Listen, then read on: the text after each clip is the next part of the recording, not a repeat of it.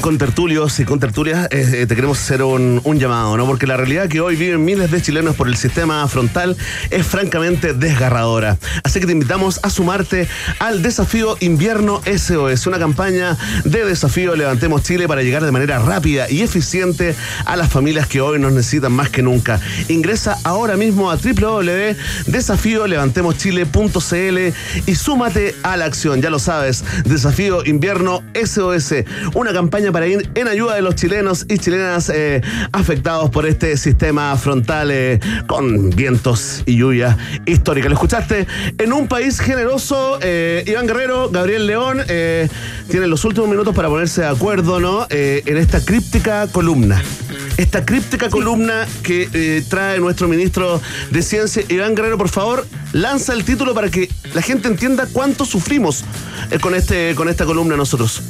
Gabriel León dice en el día de hoy que va a poder eh, establecer el vínculo, la relación entre el hip hop, estamos hablando del género musical, ¿no? Y el precio de los medicamentos. ¿Qué? El hip hop y el precio de los medicamentos.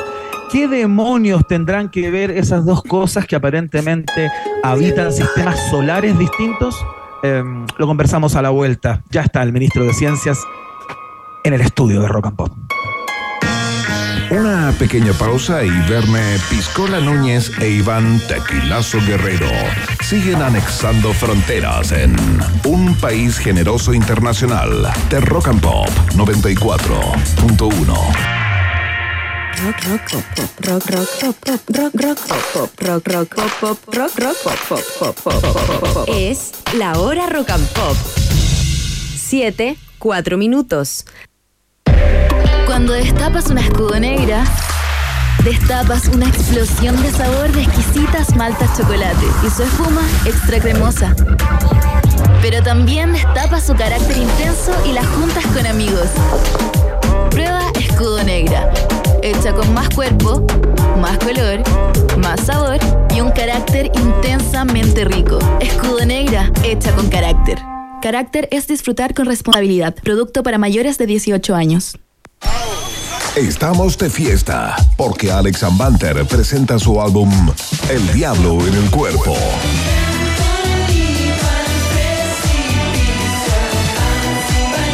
Gana entradas en rockandpop.cl y acompáñanos a bailar este 1 y 2 de septiembre en Teatro Caupolicán.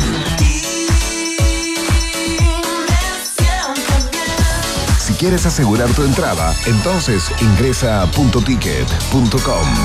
Rock and Pop, radio oficial de Alex Banter. ¿Sabías que un impacto en el parabrisas muchas veces puede terminar en una trizadura? En Carglass, en solo 30 minutos, inyectamos nuestra resina especial para reparar piquetes. Sin cambiar el parabrisas, con garantía de por vida, mucho más barato que un cambio y podría salir gratis con algunas compañías de seguro. No esperes más, contáctanos ahora en carglass.cl. Carglass repara, Carglass cambia. The Hives vuelve a Chile. 27 de noviembre, Teatro Caupolicán, 20-30 horas. Tras una década en silencio, la banda tiene un auténtico renacimiento junto a su nuevo álbum The Death of Randy Fitzsimmons. Una noche inolvidable en la que además se lanzará la nueva edición del libro blanco del rock. Entradas disponibles por sistema.ticket y boleterías del teatro.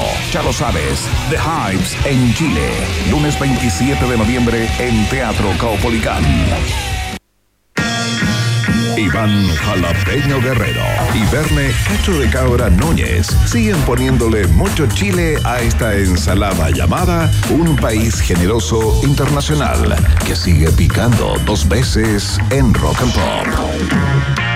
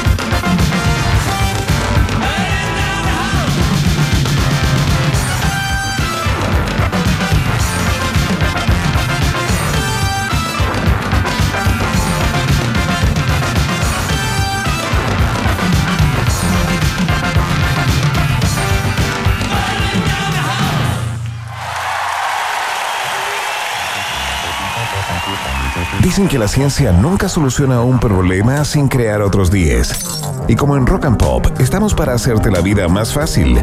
Gabriel León llega con su pipeta, su vaso precipitado y sus respuestas. Aquí comienza la ciencia pop en un país generoso. Conozco a un científico, tú también lo puedes ser. El método te ayudará a entender. ¡Increíble!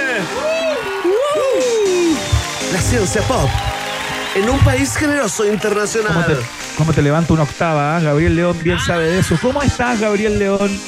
Acá, feliz, feliz y triste al mismo tiempo. ¿Por qué feliz y triste al mismo Eh, tiempo, porque, querido? porque a mí me gusta la lluvia, me gusta el frío, me gusta la oscuridad, como a todos los guatones hipertensos. ¿Ya? Pero, pero me da pena la avanza que, hay en Ah, tu corazón RD está dividido entre el placer que te da la lluvia y ver al, al con nacional No, la- compatriota sufriendo. Y, y nuestra, nuestra culpa, falta. De, de planificación territorial. ¿Cierto Esto que de falta eso? Construir, nos falta tener un condominio dentro del cráter del volcán Villarrica y lo hacemos. ¿Cómo se va a llamar? Y se va No, a la llamar. Altos del Volcán. Altos del volcán. Sí, bueno, es impresionante.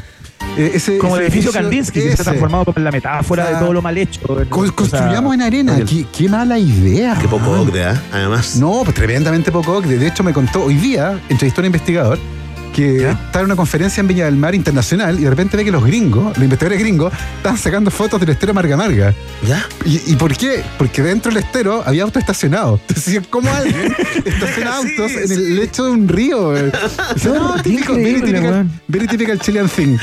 Oye, sí, qué maravilla. Bueno, le, le- le hemos dedicado, ¿no? El, programa, el programa de hoy. Tremendo. Ahora, no porque hayas tocado ese lado humano, te vas a salvar de las críticas insistentes eh, al criticismo Ah, por supuesto. de tus La anuncios de columna. la rabia, la Sí, ira. porque nosotros acá nos rebanamos los ojos tratando de decir, ¿qué quiso decir? ¿De qué va a hablar? No, tranquilo, déjalo, si él sabe, siempre lo hace bien.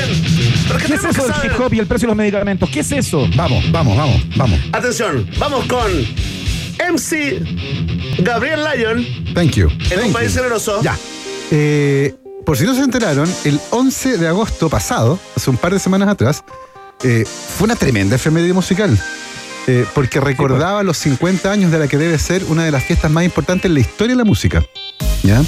Eh, esta es una fiesta que nace de la mano de un DJ muy famoso que se llama DJ Cool Herc, que es un DJ jamaiquino que nació en Kingston, en Jamaica, Ajá, y él vivió la cultura de los sound systems.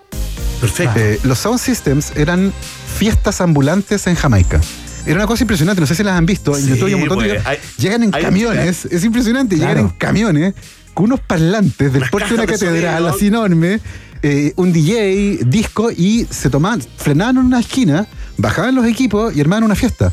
Cobraban una entrada muy barata y la gente bailaba, fumaban marihuana de estajo, eh, pero Claro. una cosa impresionante. Y Clive Campbell era muy pequeño en esa época, pero él vivió eh, su primera infancia, ¿cierto? Viendo estas fiestas Claro. que eran tremendamente populares, donde además siempre había un selector, que era la persona que elegía qué canción se iba a poner, Ajá. que eran nuestros actores DJ, Sí, claro. pero además un maestro de ceremonias, que recitaba versos, eh, habitualmente con contenido político importante. Y Claro, este que luego se conoció como MC, ¿no? Exactamente, el Master of Ceremony, que era el MC, eh, Claro. que, que después fue tomando forma. Eh, eh, eh, Clive Campbell, eh, conocido más tarde como Cool Herc, emigra después con su familia a Nueva York Ajá. y llega de, del sol y del calor jamaiquino a la oscuridad y el frío de Nueva York. Y trata de encajar en esta cultura nueva, le va pésimo. no lo entienden, él no entiende la cultura gringa, se pone a hacer pesas, juega básquetbol, ahí agarra físico, se pone corpulento, Ajá. lo bautizan como Hércules. Ah, ya. Y de ahí viene el Herc. Ah, ya. Ah, Hércules Herc. Bueno, se meten en una pelea, le sacan la cresta. Perdón, que me acordé de Eh, Minotauros. Sí, pues Minotauro, la porquería se dibuja animado totalmente lisérgico de los 70, 80, terrible. Hércules. Oye, no, terrible. sí. Pero bueno, no nos desviemos por ahí. Extraña relación esa. No vayamos ahí. Eh, Van pasa cinco que- minutos de conversación, perdón por marcar Voy, algo. voy, van voy, cinco voy, minutos de conversación voy, voy, y Emi todavía. voy no, no, no, perdón. Y Emi todavía no pone un hip hop. Voy. No, tranquilo, no, es que voy, voy, voy, voy, voy. Hay una orden. Desde hay un México. orden. Hay un orden, tranquilo. Eh, la cosa es que eh, Herc es rescatado por un grupo eh, que le dice, "Vie- estamos a enseñar la cultura gringa. Ya. Y le enseñan a hacer graffiti, como que lo incorporan, y él decide ahí ponerse Cool Herc, con K. Y con eso firma su Ah, graffiti. Ya, y, hicieron su además, coaching. eh. y además comienza a poner música en las fiestas.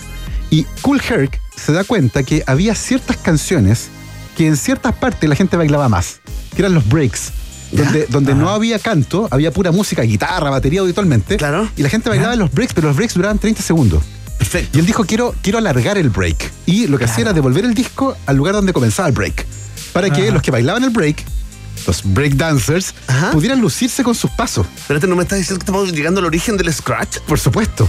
Uy, la cosa es que hay una fiesta que él organiza con su hermana Cindy el 11 de agosto Cindy antes. de 1973 en Nueva York, donde ellos vivían, en el salón de eventos, eh, que era para recaudar fondos para que su hermana se comprara ropa antes de entrar al colegio. Oh. Eh, Qué lindo. Cobró 50 centavos a los hombres y 25 a las mujeres. Y en esa fiesta él hace algo in- inédito. Tiene dos tornamesas y en los dos tornamesas pone el mismo disco de James Brown, que es Sex Machine. Ajá. Y en ambos discos está sonando exactamente la misma canción. No. Que es Give It Up o Turn It a Loose. Y lo que él hace es que cuando en un disco está terminando el break, en el otro lo comienza y va de un tornamesa al otro. Y extiende el break por cinco minutos. ¡Uy, Hermoso. qué genio! Y fue una locura, todo el mundo bailando. Y esa fiesta fue la semilla que generó un cambio cultural, que se convirtió de hecho en una revolución cultural que un año más tarde fue bautizado oficialmente como hip hop, que tiene cuatro elementos. Uno es la música, los DJs. Otro es el, el Master of Ceremony, el MC, que, que varios de hecho artistas de esta corriente adoptaron como su nombre musical. El más conocido es MC Hammer. Claro, amigo de Chile, Claro, ¿ah? Por supuesto, amigo de Chile, gran, gran divulgador científico además, le encanta la ciencia. Ah, mira. Y MC es Master of Ceremony, el graffiti y el baile. Y estos cuatro elementos son parte de la revolución cultural del hip hop, que tiene un montón de bandas tremendamente conocidas que nacen en esta fiesta. Eh, una de las más famosas, Cypress Hill, ¿cierto? Eh, que tremendamente conocido en Chile, muy popular. Y el hip hop Sí, se con- convirtió... Con su hitazo Insane in the Member. Inside in the Member, eh, que se convirtió hacia el final de los 90 en el género musical. Insane in the brain, weón. Sí, no, por supuesto, pero Te hizo un cazador. tengo, tengo que eh, seguirle la corriente, porque si no este programa Sí, no está muy bien, funciona. está muy bien. No, si no, este programa no, puedo corregirlo todo el Es tiempo. para, para bajar un poco el nivel. Ahí estamos. Mira, ¡Qué temón! paso.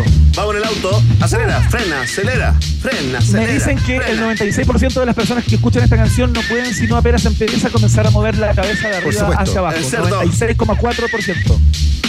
Bueno, el año, el año 99 el hip hop se convirtió en el género musical más exitoso del mundo. Eh, lo, que, lo que bien interesante considerando los humildes orígenes que tiene, vinculados claro. con, con, eh, con los MCs y los sound system de Jamaica. Ahora, hay una historia interesante porque la Rolling Stone hizo un eh, ranking con las 50 bandas más importantes del hip hop de la historia a propósito de esta fiesta. Sí, cada dos semanas. Y en el segundo lugar está Wu-Tang Clan, que es una banda que se hizo, que es muy famosa, Sí, pues. que se hizo aún más conocida gracias a Succession, esta serie exitosísima de HBO, Claro. porque en el cumpleaños de, de uno de los personajes de Kendall, él trae una banda que hace covers de Wu-Tang Clan, ¿ya? y esto es muy divertido porque Wu-Tang Clan es una banda que el año 2015 sacó un disco muy, muy especial, ¿ya? Se llama Welcome to the Shaolin y es un disco del cual se hizo una copia. No. Una copia. ¿Por qué? Es un disco que es una copia en una caja de plata la tallada por un artista marroquí y decidieron rematarlo. La única copia del mundo, rematarla. Ah, ya. Eh, Tiene sentido. Y Prohibido. lo compró Elon Musk. Prohibido. el jeque. prohibido, Prohibido. prohibido grabarla. Solo se podían hacer fiestas para escucharla, donde nadie podía grabarla. O sea, tú tienes que revisar a todo el asistente, nadie puede estar con celular, con nada. Y solo se podía explotar comercialmente a partir del año 2103. No, no. Ese disco sale a remate y lo compra una persona en 2 millones de dólares. Y la historia de hoy es sobre esa persona, Hermoso. que se llama Martin Shkreli. Martin, Tremendo. Martin Shkreli nació en Nueva York, hijo de inmigrantes albaneses. Los padres eran eh, conserje. Familia muy humilde, con mucho esfuerzo lo educaron. Eh, lo echaron del colegio. Era porro, porro acá. Era, de hecho, sus compañeros lo escriben como un flojo que nunca hizo ningún esfuerzo. Y nadie nunca imaginó que iba a dar de hablar, nunca. Claro. ¿Ya? Cero expectativa en él. Eh, pero este tipo entró a trabajar como pasante en Wall Street. ¿Ya? Y ahí entró a una empresa que trabajaba en una cuestión que se llama short selling. Eh, short selling es una cuestión que inventaron eh, para ganar plata en Wall Street, que básicamente es, te pido prestadas a ti acciones de una empresa que tú tienes. ¿Ya? ¿Ya? Tú Ya. tienes acciones y te las pido prestadas. Ok. Y yo después se las vendo a alguien más. Pero después yo tengo que comprárselas a otra persona para devolvértelas a ti, porque te, te debo acciones. Ya. claro. ¿Cuál es el negocio acá? Yo te compro acciones de esa empresa, las vendo, pero si después a esa empresa le pasa algo y el precio de la acción cae, yo las puedo comprar más baratas para devolvértelas. Y en el camino gano plata. Claro. Es una Ah, locura. sí. Es O una sea, locura. es una apuesta total. Tú estás apostando a que Es la empresa le va a ir mal. Esa es la apuesta. Claro. Y este gallo trabajando ahí dice, esta empresa farmacéutica está probando una droga nueva y yo creo que va a fallar. Hagamos short selling. Compremos acciones ahora, pidamos prestadas y cuando la droga calle, ven- eh, compramos de vuelta para Claro. devolver. Y la chunta. La empresa a la que le compraron las acciones se fue al carajo. Después de que ellos vendieron las acciones, se fueron al piso y las compraron a precio huevo para devolverlas y ganaron un montón, de plata. Un cerro de plata. Bueno, inmediatamente lo empezaron a investigar. Porque daba la sensación de que este señor con solo 19 años ya estaba manejando información privilegiada porque la movida fue Claro. demasiado, demasiado genial. Muy amigo de Gabriel Ruiz Tagle, ¿eh? Ah, por supuesto, ahí saludos a la información, al club de la información Sí, privilegiada. Se hablan, de hecho, dicen. Por supuesto, bueno, Martin Shkreli fue tanto, tanto su, su ojo con esto que decidió él mismo estudiar economía y después fundó una empresa estas de hedge funding que solo hacía short selling de acciones. O sea, compraba esperando que las acciones cayeran. Pero él no se sentó a esperar que cayeran.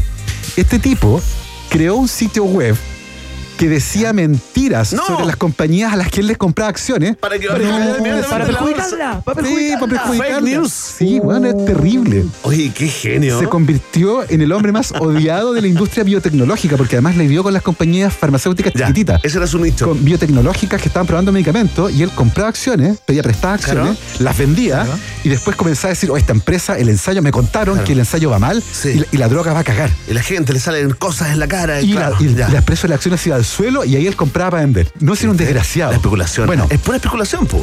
un día este señor funda una empresa biotecnológica farmacéutica y él declara que es Ah, para... se mete él en el se negocio. mete en el negocio para hacer nuevos medicamentos porque él dice que sueña con salvar la vida de los niños. Ajá. Esa es su ambición.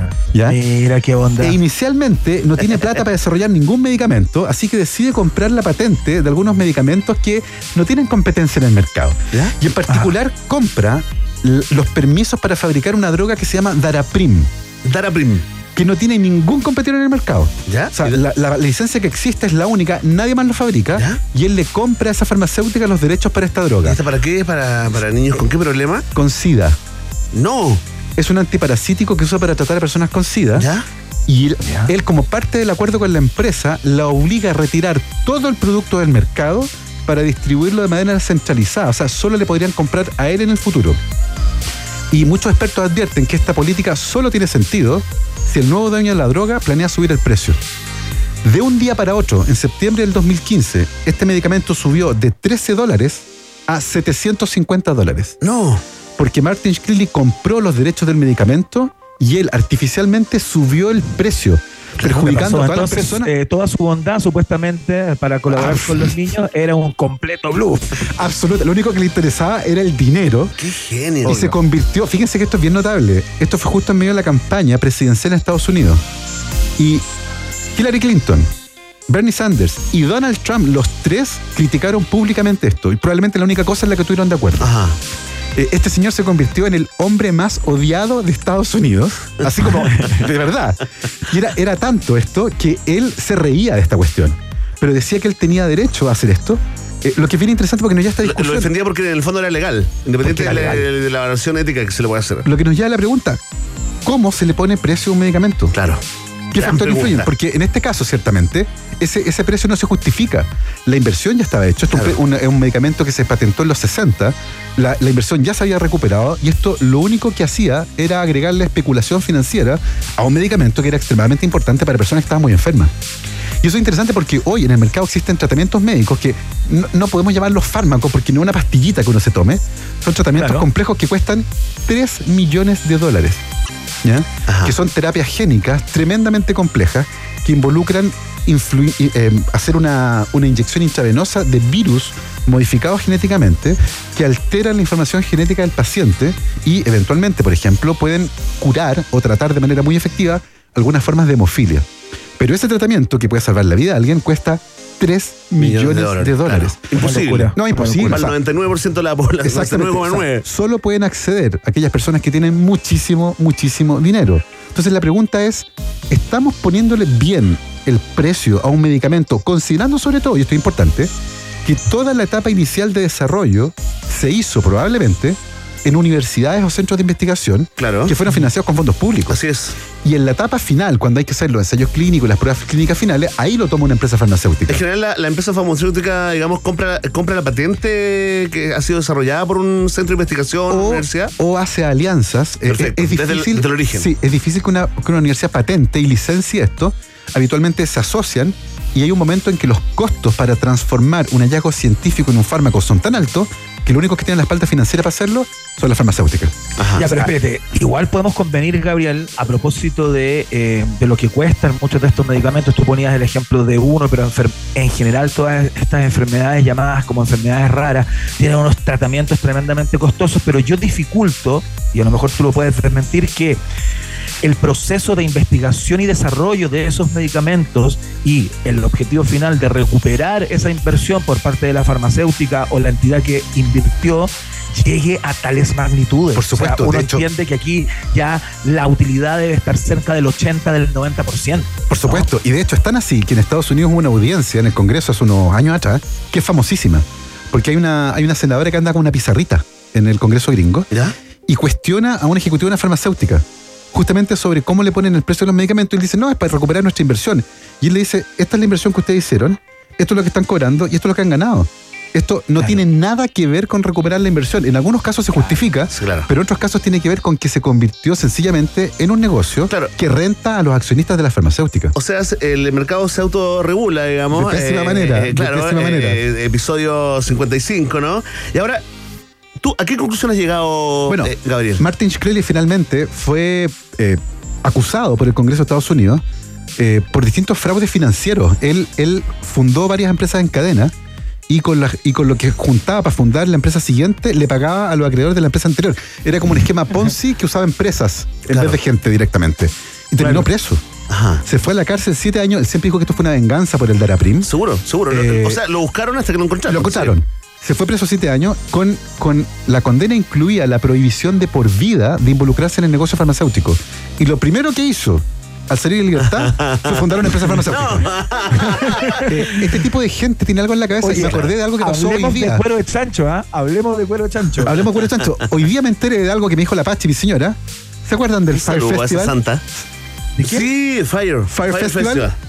Apareció Ese hoy de hace como en nuevo. el desierto. el- ese el- que se hace como en el desierto. que No, se hizo en no, una no, isla. en una isla, pero fue un fracaso. fiasco. Bueno, Ah, el mismo ya, tipo. ya, ya. Hay el mismo- documental, hay bueno, documental. Sí, Eh, sí, se fue sí, preso, claro. estuvo preso, salió de la cana McFarland y acaba de anunciar el Fire Festival 2. No. Ya agotó la preventa. ¡No, no! ¡Pero es un genio! Ahora, la preventa era sin entrada, pero las agotó. No tiene lugar, no Hay- tiene fecha y no tiene line-up. No Hay tiene gente nada. para todo, ¿ah? Hay gente Y hay para gente que le compró Hay una película exitosísima, absolutamente viral, que te mostró lo que pasó ahí. Y estás comprando la entradita porque eh, confía. De hecho, los comentarios de Twitter son bacanes y alguien le dice, ¿cómo que Fire Festival 2? Todavía nos debes el 1. y, y- y compró. Oye, ¿qué pasó con el disco, Gabriel? Este Ah, tipo tiene el disco. El disco no, porque cuando, cuando lo condenaron tuvo que devolver 64 millones de dólares y el Estado de Estados Unidos se lo confiscó. ¡No! Le confiscaron el disco y salió a remate, lo compró un colectivo de artistas, compró el disco, pero el disco lo tuvo que devolver, lo tuvo que ceder porque se lo confiscaron para pagar parte de las deudas que tenía con sus acreedores. Así que se quedó Hermoso. sin disco y sin medicamentos. Oye, tremendo personaje. Ahí está. Escúchala esta canción. Seguro, no, fanático del hip hop. Fanático del hip hop. Como Kendall de la Oye, serie. nombre para anotarlo. ¿Cómo se llama el nombre de nuestro personaje de hoy? Martin Shkreli, de origen albanés, S-H-K-R-E-L-I. Búsquenlo, el hombre más odiado del mundo. También le dicen el Pharma Bro. Ah, Como, el tech- como los Tech Bro, es el Pharma Bro. Búsquenlo como Pharma Bro y lo van a encontrar. oye, tremendo nuestro ministro de Ciencia Pop, Gabriel León, acá. En un país generoso al ritmo del hip hop. El día de hoy, ahí está críptico. Hip hop y medicamentos. Solo Gabriel León lo puede hacer. Gracias, Gabo. ¿ah? Tremenda columna del día de hoy. Abracísimo. Te mandamos un abrazo muy grande y saludos por la casa. Abrazo por allá. Chao, querido, gracias. Em, Vamos a saludar al, a la Teletón a esta hora, fíjate. El compromiso de Teletón con sus pacientes y familias es todos los días.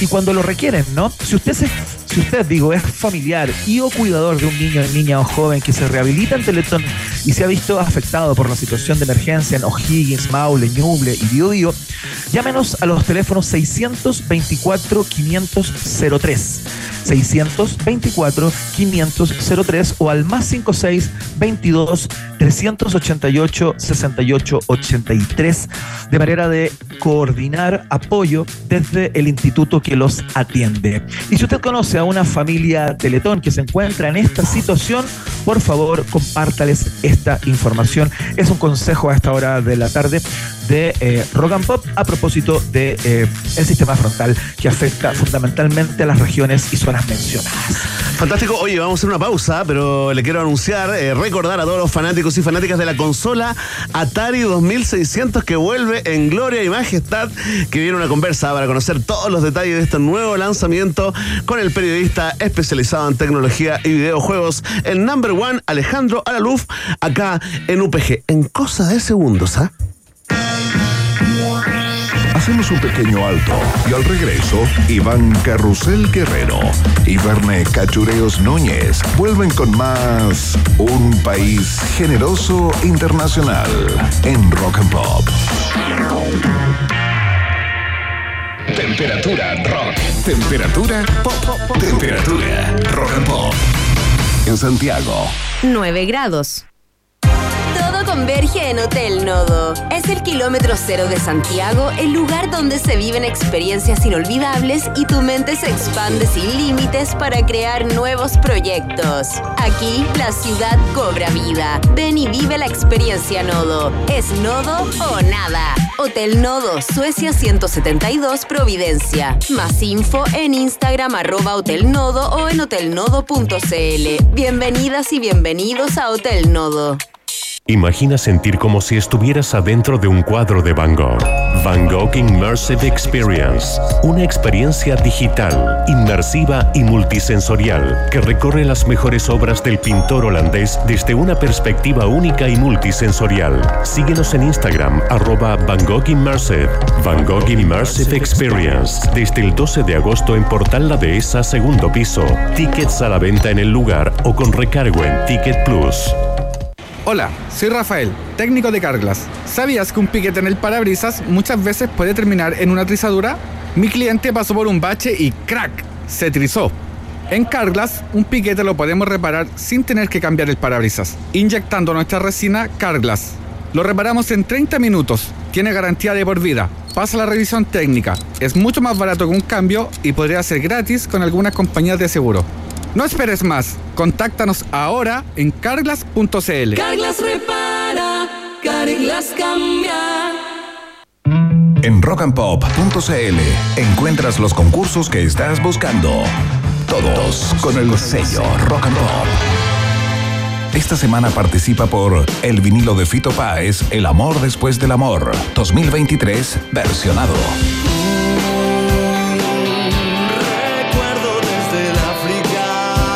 Participa por el álbum Amor Amarillo, de Gustavo Cerati. Concursos de colección en rockandpop.cl. Teatro Caupolicán presenta Prófugos, el espectáculo más increíble en homenaje a Soda y Cerati. Prófugos, difícil de creer. Único show, 8 de septiembre, 20-30 horas, Teatro Caupolicán. Entradas en punto ticket. Celebra los 15 años de la banda con un inédito show de realidad virtual y un especial invitado de Virus. Prófugos, difícil de creer. 8 de septiembre, Teatro Caupolicán. En Rock and Pop, Iván Acapulco Guerrero y Verne Cachagua Núñez vuelven a colorear la plurinacional bandera de un país generoso internacional, el 94.1. Ya conversamos acerca del relanzamiento del clásico, el Atari 2600. Después de no sé cuántos años, lo conversamos todos con el periodista especializado en tecnología Alejandro Alaluz. Pasamos por un clásico del rock de los 90, fines de los 90, es Solar, por costumbre Rock and Pop.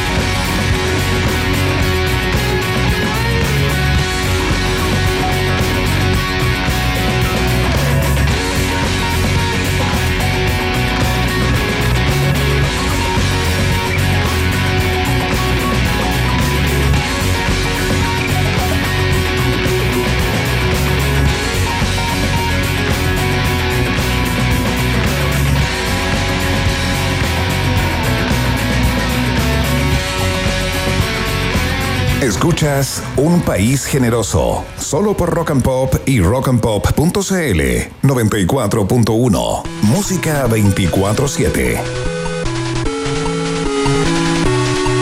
Ahí estamos escuchando ya uno de los sonidos clásicos de, de una de las consolas más queridas eh, y más famosas de la historia eh, de estos aparatos, ¿no? Eh, porque 43 años después vuelve la mítica consola Atari 2600 y tie- y tiene la particularidad de que los cartuchos originales, los de aquella época que traían esos primeros juegos, o prácticamente primeros juegos que, que conocimos muchos y muchas, van a ser compatibles con esta nueva consola. Hay una cantidad de preguntas que tenemos a propósito de esta reposición. eh, que las queremos eh, responder con uno de los que más saben en este país de todos estos temas, Verne Núñez, que nos acompaña al teléfono. Por supuesto, conocido internacionalmente, ¿no? Chile, Latinoamérica, parte del Caribe como el Doctor Video Game. ¿ah? Es el periodista especializado en tecnología y videojuegos, el número uno, ¿ah? Alejandro Alaluf. Bienvenido a un país generoso. ¿Cómo estás, Alejandro? Muy bien, muy bien. Muchas gracias por esa presentación. Pero por favor, muy merecida, por supuesto. Un genio, ¿ah? un genio que trabajó, transformó su hobby de jugar videojuegos en una cátedra universitaria. Yo con eso ya Eso digo, sí. Listo. sí, listo. Chao, check y, y a plantar un árbol y, y nada más. Oye, Alejandro, cuéntanos, mira, ya se anuncia la llegada, esto nos dispara inmediatamente el índice de nostalgia de los 80, pero a Mango nos acordamos inmediatamente de ese vecino, compañero de curso que tuvo la Atari 2600 antes que uno. Nos acordamos de ese compañero amigo que nunca la tuvo también, pero esto que sea compatible con los, con los cartuchos me lleva a que la primera pregunta de esta conversa sea, ¿tú tuviste la 2600, tuviste la consola Atari y guardaste algún cartucho, Alejandro? La primera, la respuesta a la primera pregunta es sí, la tuve, si mal no recuerdo, en aquella Navidad del año 80, 81, 81, si la memoria no me falla, que fue cuando Coenza, que era la distribuidora que traía eh, la marca Chile, eh, tuvo un boom, tuvo un boom durante esa Navidad y durante ese verano del 81-82, plena recesión, como que Claro. todos los que pudieron, digamos, lograron tener esa, esa consola. ¿Sabes que yo me acuerdo que al día siguiente de Navidad, el 25, salía a andar en bicicleta por el barrio ¿Ya? y se, ¿Ya? tú podías escuchar en todas las casas las casas que tenían un Atari funcionando. ¡No! Era maravilloso. Oye, qué, esa época. qué lindo, claro. Y te decían, ¿qué te regalaron? Una bicicleta. ¿O qué fue tú? Una consola Atari 2600. Bueno, Y, Sí, y era el dueño del mundo. exactamente. Oye, y No, guarda- el Atari yo te diría que fue como el primer juguete y de alguna manera eh, hizo divisiones, eh, no sé, como de clase de alguna Sos- manera. Totalmente. Sí, claro. Totalmente. Sí, pues. Sin duda, sin duda. Oye, Ale, uno se pregunta eh, por estos revival, ¿no? O estos regresos, están muy de moda, se están dando en varios mundos.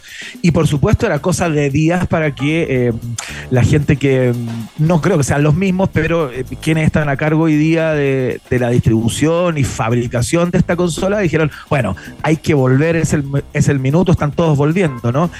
Yo no se pregunta Mm. si es que eh, el encanto de esos videojuegos que tenía que ver con el pixel en sus juegos, con esta cosa que no era tan perfecta a propósito de la tecnología de aquel minuto, ¿se irá a mantener en, esta, en este regreso o ya vamos a tener juegos o, o estas, estas- estos cartuchos, digamos, con, con juegos como con eh, toda la tecnología de hoy y la, y, y- y la imagen súper definida y todo eso? ¿Cómo crees que Claro. será? Mira, hay un, hay un detalle que es que esta nueva consola que presentó Atari, que se llama Atari 2600 Plus, ¿no es cierto? Que está como de moda ponerle el símbolo más al final de un producto. Claro. La gracia de esta consola, que efectivamente trata de replicar fidedignamente a cómo era la Atari 2600 original que salió en el año 77, tiene que ver justamente con ser un aparato que permita a coleccionistas poder acceder a esos juegos que, como bien mencionó el Verne, todavía quizás los tienen por ahí guardados, coleccionados. Claro, claro. Eh, la verdad es que acceder a los juegos de Atari eh, por otras plataformas, PlayStation, PC, Xbox, incluso Nintendo, es súper fácil. Hay montones de, de colecciones digitales y en formato físico de decenas de juegos de Atari a los cuales se pueden acceder. La Ya. gracia de este producto es que es más bien como una especie de pieza de museo, diría yo. Claro. Ya, un chiche. Totalmente. Claro, totalmente, ese joystick, tener ese joystick de nuevo. Oye, yo me pregunto, ¿quién Claro. habrá, quién que no sea coleccionista habrá guardado un cartucho, digamos, y está ahora eh, buscando en la bodega de la ex ex ex casa que tenía? ¿Tú guardaste Bueno. algún cartucho al Lufo?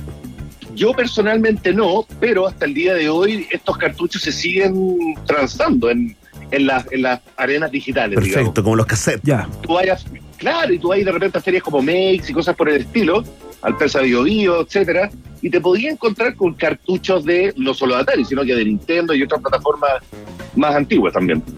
Qué O tremendo, sea, qué bonito. Ale, hoy día hay juegos de Atari, mundo. digamos, estos, estos cartuchos que tú los puedes correr en otras consolas, digamos.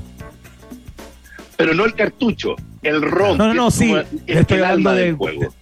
Claro, claro, claro. Ya. Oye, eh, Alaruf, perdona, eh, ya, pues, hagamos, eh, viajemos en el tiempo, po, aprovechemos esto, ¿no? Eh, oye, está fantástico, yo encuentro que es un anuncio increíble, vamos a ver cuánto va a costar esta, esta gracia también. Eh, eh, oye, va a ser 29 barata. dólares, dicen. Va a ser barata. ¿Cuánto, cuánto? Sí, 130 dólares. Ah, pero muy 130 bien, dólares. ya, fantástico. 130 dólares y va a estar disponible en todo el mundo. Un detalle, el año 2019, em, creo que fue como durante la pandemia, cuando estaba empezando la pandemia, Atari sacó una consola, que fue una especie de consola eh, nueva generación respecto al Atari. Era más redondeada, más sofisticada, más moderna, etcétera, y podía correr juegos actuales, además de los antiguos. Cuento corto, fue un fracaso y, Sony- y Atari la descontinuó el año siguiente. Listo. Oye, espérate. Trae cargada y saca la información que viene con 10 juegos clásicos precargados. Te, voy- te a Claro. preguntar cuáles son esos 10 juegos y que también aprovechemos, ¿no? Ah. Eh, de que nos cuentes cuáles son. ¿Cuál es tu top 5 de, de juegos eh, favoritos de, de esta consola de aquella época, Alejandro? Es una excelente pregunta. Mira, Muchas hay varios gracias. detalles. ¿eh? Por ejemplo, es que de verdad que sí, porque mira, un pequeño pedazo de trivia, que es que el Atari, ese Atari 2600 fue la primera consola que porteó juegos de arcade, de salas de arcade. Claro que sí, pues. El primero, el primero de ellos, el Space Invaders. Sí, Que El claro. Atari era súper distinto, igual que el Pac-Man, por ejemplo. Claro que sí. Era en esencia ¿Eran el mismo distintos en términos de gráfica? Visualmente, sí, de sonido, de calidad finalmente. Eran versiones bastante más pasadas por agua que la versión original que estaba en el arcade. Ya. Claro, ahí teníamos. Oye, Ahora. estuvimos los Galaga, Sí. los Fénix también eran del 2600. A mí se me, Eh, se me confunde la cosa. Mm, No, no, No, tanto, ya, en verdad, ya, no ya. Yo los recuerdos que tengo del Atari, por ejemplo, son el Adventure, un juego de aventuras que fue pionero de todos los juegos de aventura que salieron después, donde el protagonista era un cuadradito que tenía que pelear contra unos dragones y tu espada era una flecha. Una flecha. Sí, sí, sí, linda época. Tengo, tengo nostalgia absoluta. Otro juego maravilloso fue el que eh, presentaron esta nota, que era la música del Pitfall. ¿Ya? El ¿Ese cuál Pitfall era? fue el primer juego. Era un monito que tenía que saltar una especie como de Tarzán, era un explorador que tenía ¿Ya? que ir avanzando pantalla tras pantalla y tenía que saltar por unos pantanos con cocodrilos, colgarse de lianas. Tenía, un- tenía un- tenía subterráneo que tenía... Es tremendo. El Pitfall fue el primer juego no creado por Atari para Atari, creado por una marca que quizás ahora les suene, Activision. Activision. Ya. Claro que sí. ¿Por qué le suena a ver? Porque el Emi saltó que es otra generación, tiene 13 años este cabrón. Activision últimamente es una de las, diría, una de las empresas creadoras de videojuegos que tienen los más grandes videojuegos últimamente, conocidos desde PlayStation en adelante. PlayStation 1 que Activision viene entregando buenos y buenos títulos. Muy bien. Uno bueno, Tony Hawk. Muy bien, Emi, estás despedido. Mira. Bueno, Activision digamos que proviene de, de mucho antes. Pero para que se hagan una idea, Microsoft el año pasado compró a Activision Blizzard, que es el nombre actual de la compañía. Y esa Ya. transacción fue de 70 casi 70 mil millones de dólares. Es una de las transacciones comerciales más grandes de la historia financiera de los Estados Unidos. Se pasó. Impresionante. 70 Y ahora Microsoft dólares. es dueño de Activision. El primer juego de Activision fue el Pitfall el año 82. Perfecto, perfecto. Y ese va a venir entonces en estos nuevos, eh, en estos nuevos cartuchos Ah, con no- el, no sé, el Atari no- no lo sé. 2600 Plus. No, ah, ya. no sé ah, cuáles van a ser esos 10 títulos. No, pero Ya. mis favoritos son fueron esos. Eh, obviamente el, el Asteroids. Sí, Tremendo, sí, pues. Oye, y era Sí, difícil. Yo recuerdo, eh, ahora el recuerdo es como que uno decía, oye, qué, qué difícil. Ahora uno, uno se enfrenta a ese tipo de juegos. El Pacing Bar, te pueden quedar dormido, lo puedes ocupar para el insomnio, ¿no? No, claro, claro. pero, pero sí, uno sentía emoción. Uno sentía emoción cuando se iban Bueno. acercando ahí los, los extraterrestres. Oye, el, el juego a propósito de la película ET también estaba en Atari, ¿no? Era muy O- malo. O, o era otra consola. Exactamente. Muy buen recuerdo, Iván Guerrero, porque justamente el ET, lanzado justamente en, la época navideña del año 82, se transformó como en el juego niño símbolo de Atari que marcó la caída de la marca al año siguiente. Así es. El año 83 Así es. El la peor juego de de la los historia. videojuegos colapsó y el ET se transformó efectivamente en el, por fama, digamos, en el peor videojuego de la historia. Hay hasta un documental Sí, al respecto sí, que es lo vi. maravilloso. Es muy, muy bueno, Alejandro. Oye, ya para, para todos los que están entusiasmados. Ah, antes te quería traspasar otra pregunta. Esto que se, Sí. que se- se- fue como un éxito, ¿no? Que uno llegaba a una casa hace pocos años y había gente que tenía un joystick que lo conectaba directo a la tele. Que- Correcto, los que- famosos TV Games. Sí, ¿y eso nada que ver con Atari? No, lo que hicieron ahí fue licenciar los juegos y una empresa X los aglutinó y los metió dentro de un joystick que se conectaba directamente al televisor. Ya. Ah, Pero era una licencia, era una, una licencia de los juegos. Acá la gracia es que es- esta es una réplica algo más pequeña de la consola original. Tremendo. Oye, ¿cómo se puede comprar? Directamente desde la página, se puede comprar hoy por hoy, ya te metes a la página y compras en línea cualquier cosa. Claro. De seguro va a estar disponible en AliExpress, de seguro va a estar disponible también en Amazon. Oye, Ale, eh, yo tengo una pregunta. ¿Por qué, ¿Por qué es tan barato? ¿Por qué vale 129 dólares Ah. considerando que el resto de las consolas están muy, muy lejos Sí. de eso? ¿Cuál es la particularidad de esta consola que la hace tan económica, no? Que no tiene nada de lo que tú puedes eventualmente encontrar en una PlayStation o en una Xbox actual. O sea, no vas a poder jugar en línea, no vas a poder jugar en 4K, Claro. no vas a poder correr juegos de última generación.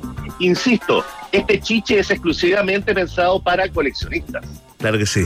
No, tiene, tiene mucho sentido, fíjate, me hace, me hace sentido eh, incluso eh, tenerla, ¿no? Entiendo perfecto eh, eh, por qué la, Como de adorno. la lanzó. Sí, no, totalmente. Aparte, qué, qué- qué entretenido, digamos, de repente sentarse con algunos amigos ya eh, ochenteros Claro. y, y mandarse, digamos, un Space Invaders con, Sí. una, con una cosita para picar por ahí, ¿no? Tremendo. Medio panorama, invítenme cuando lo hagan. Excelente, Excelente. Oye, te mandamos un abrazo Alejandro, grande, ¿ah? Igualmente, muchachos, de todo para ti, Iván. Un abrazo muy Chao, grande. Ale. Gracias, querido. Te mando un abrazo. estés muy grande. bien, Muchas gracias por la Un voluntad y la buena onda de siempre. Chao. Un placer, como siempre, que esté muy bien. Gracias, compañero. Alejandro Laluf, entonces, contándonos acerca de este chiche, ¿no? Como lo definió él, el relanzamiento de la Atari 2600, hoy bajo el rótulo de Atari 2600 Plus. El 17 de noviembre, Vende Núñez, va a estar disponible por 129.99 dólares. Mira, muy cerca de mi cumpleaños va el mensaje para la casa. Excelente. Tremendo. Muy bien, vamos a escuchar música a esta hora de la tarde, cuando son las eh, 7 con eh, 51 minutos en Chile, son las 5 con 52 acá en Ciudad de México. Suena Maneskin, esto se llama Beggin. Suena en la Rock and Pop, www.rockandpopcl. Put your loving hand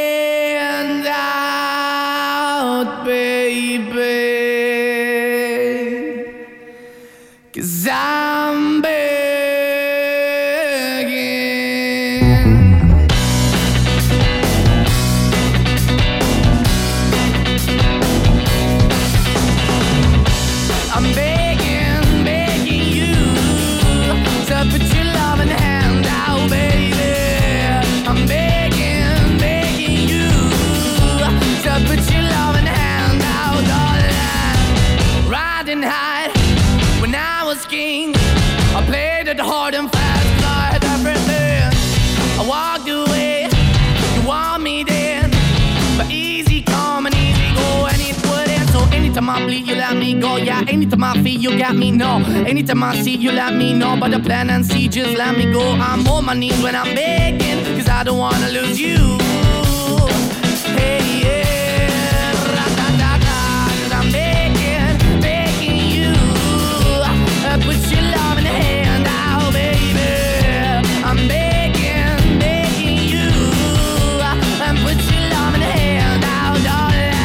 I need you to understand. Try so hard to be your man, the kind of man you want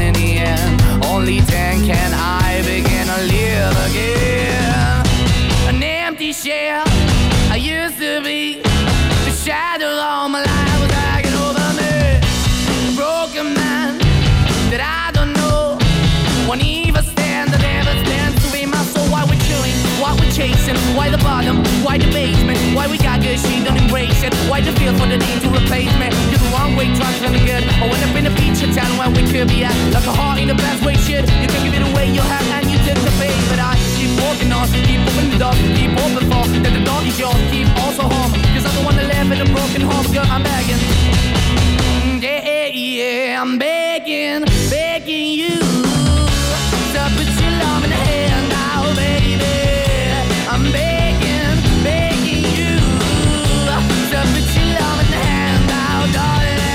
I'm finding hard to hold my own. Just can't make it all alone. I'm holding on, I can't fall back. I'm just a call, not your face of black.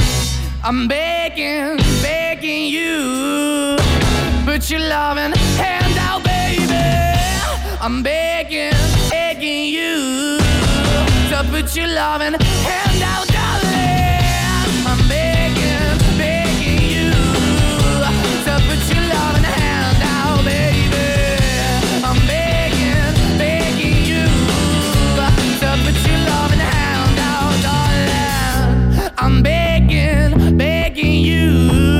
to put your loving hand out, baby. I'm begging, begging you to put your loving hand out.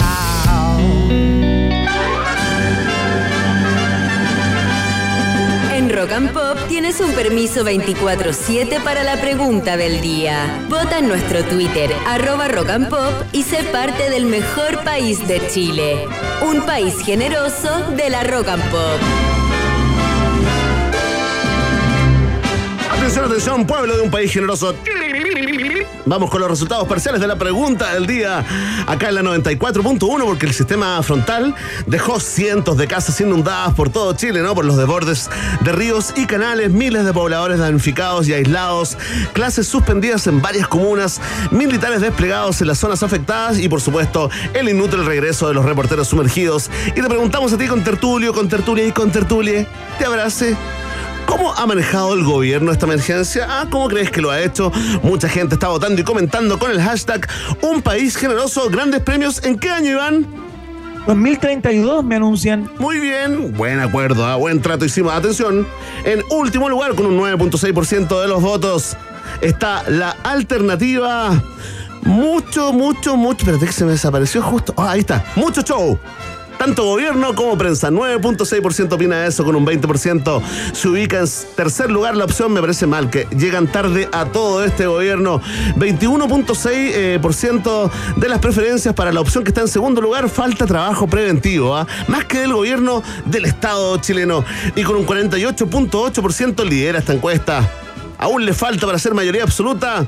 Me parece que el gobierno ha sido coordinado y ha estado en terreno. ¿no? La gente que eh, piensa, opina que el gobierno ha manejado bien esta emergencia. 48.8. Quiero agradecer a todos los que votan y comentan diariamente en la pregunta del día, acá en un país generoso. Ya lo saben. Vox Populi. Vox Day. Miau. Tienes preguntas, nosotros tenemos respuestas. Esto fue la pregunta del día en un país generoso. Te quiero contar que después de un largo día de pega, eh, ¿qué te parece terminarlo en el mejor rooftop de Santiago? Increíble. Buena oferta, ¿no? En Vistandes, su bar de tapas, puedes disfrutar de los colores del atardecer y de una vista increíble a la cordillera de los Andes y a toda la comuna de Providencia. Es maravilloso ese lugar. El día jueves 31 vamos a estar por allá, por supuesto, disfrutando de todas sus bondades. Todo está en un mismo lugar, ya lo sabes. El día se termina en Vistandes, tu día se termina en Hotel Nodo. Hotel Nodo es el hotel del país generoso.